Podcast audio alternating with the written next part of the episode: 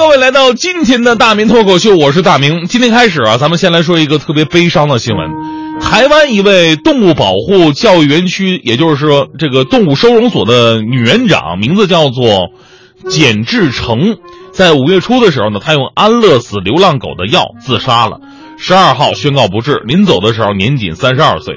在同事的眼中呢，她是一个美丽而善良的姑娘，她无比的热爱小动物，并为这份工作牺牲了自己的生活。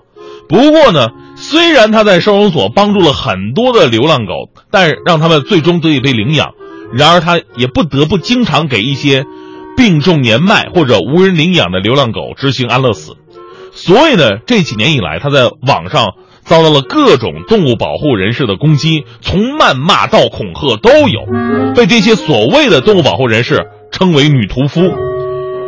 对于一个因为爱动物而选择到这里工作，却因为业务需要每天必须亲自安乐死动物的年轻女孩来说，这些攻击与谩骂的言论无疑像一把刀一样。她曾经无奈地说：“我问心无愧就好。”但是最终她并没有能够顶住心中的压力，选择自杀了。在遗言里边，她留下了最后的话：“她说，生命并没有不同。”我也会因为狗狗安乐死的药而死去，同时呢，也希望政府能够重视动物保护在源头的管制。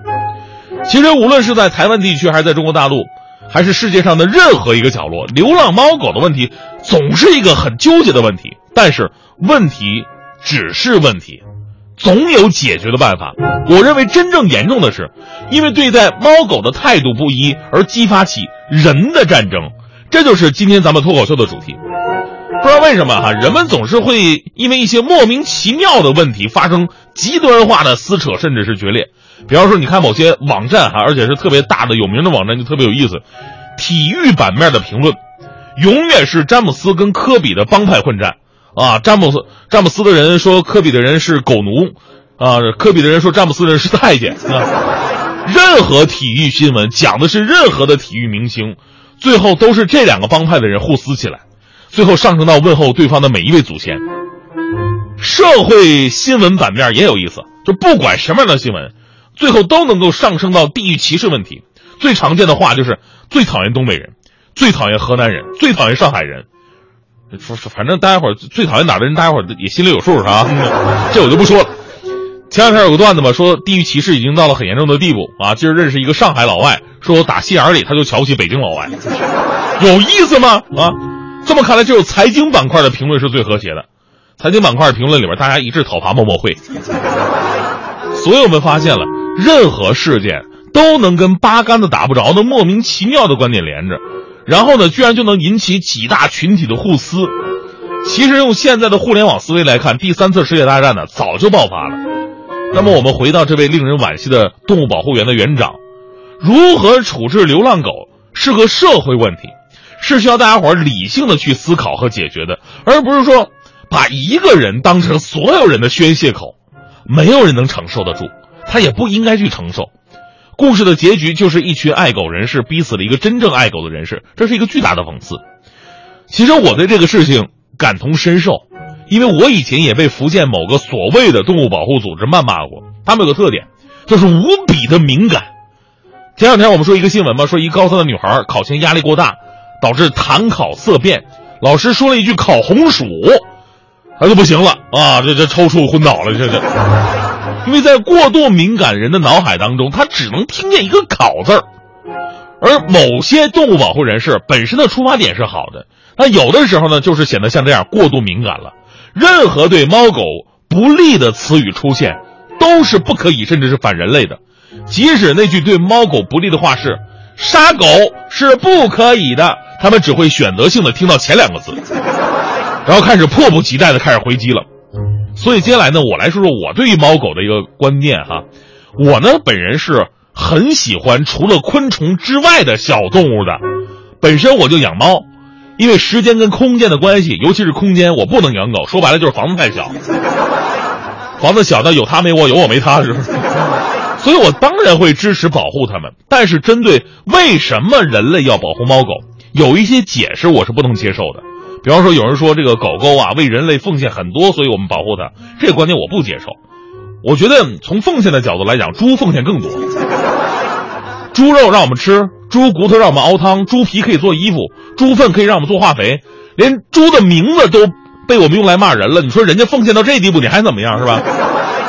我也不接受某些爱狗人士所谓的这个狗狗比较高贵的说法。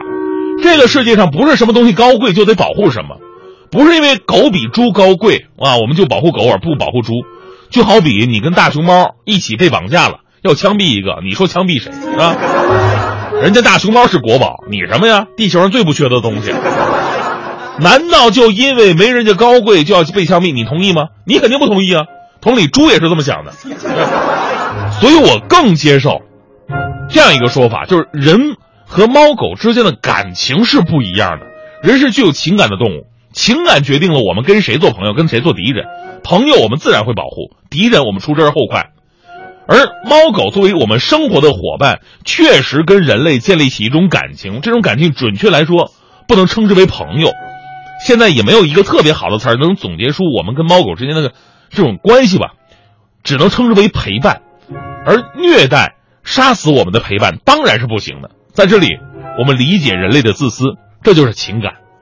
但如果这种自私开始极端化了，一切就开始变味儿了。昨天我们说到一个新闻嘛，说一哥们儿发朋友圈，说这个孩子幼儿园一个女同学名字叫做智智，哎，他觉得这名不错呀，于是给他们自己家狗也叫智智，是吧？你说你这么做是可以的，但你发什么朋友圈你说说。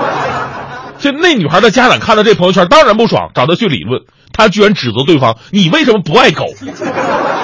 请问，当你的行为已经侵犯他人的生活和权利的时候，你怎么好意思反过来指责别人不爱狗的？再说了，这事儿跟爱不爱狗有什么关系啊？对不对？看似是爱，实则自私，利用道德的高度宣泄私愤，这就是我们最害怕的。在某些动物保护人士身身上，往大了说，在网络上，在世界上，在很多人身上，最可怕的一点，世间的大大小小的争斗，大多源于此。今天说的有点严肃哈，最后咱们说个段子，轻松一下。男人自从处了对象之后，需要记住的日子就特别的多啊，就导致经常记不住。所以呢，这个时候男人最怕女人问：“亲爱的，今天是什么日子？你还记得吗？”哎，一般。一般都会崩溃。我一个朋友是女朋友问的：“亲爱的，今天什么日子啊？”心想：“今天什么日子？不是他生日，也不是他阴历生日，也不是他偶像的生日，也不是我们的周年，也不是丈母娘生日，到底是什么日子？”脑门开始有汗了。然后呢，就就试着问了：“那个亲爱的，你稍微提示一下，什么日子啊？”结结果呢，他女朋友说了：“你看看你是迹象。”今天是你的生日，你都忘了？哼，长舒一口气。哎呦我的妈呀，这么小的事儿，你想吓死我了！你看看，凡事多想想别人，少考虑自己，这才是真正伟大的爱呀。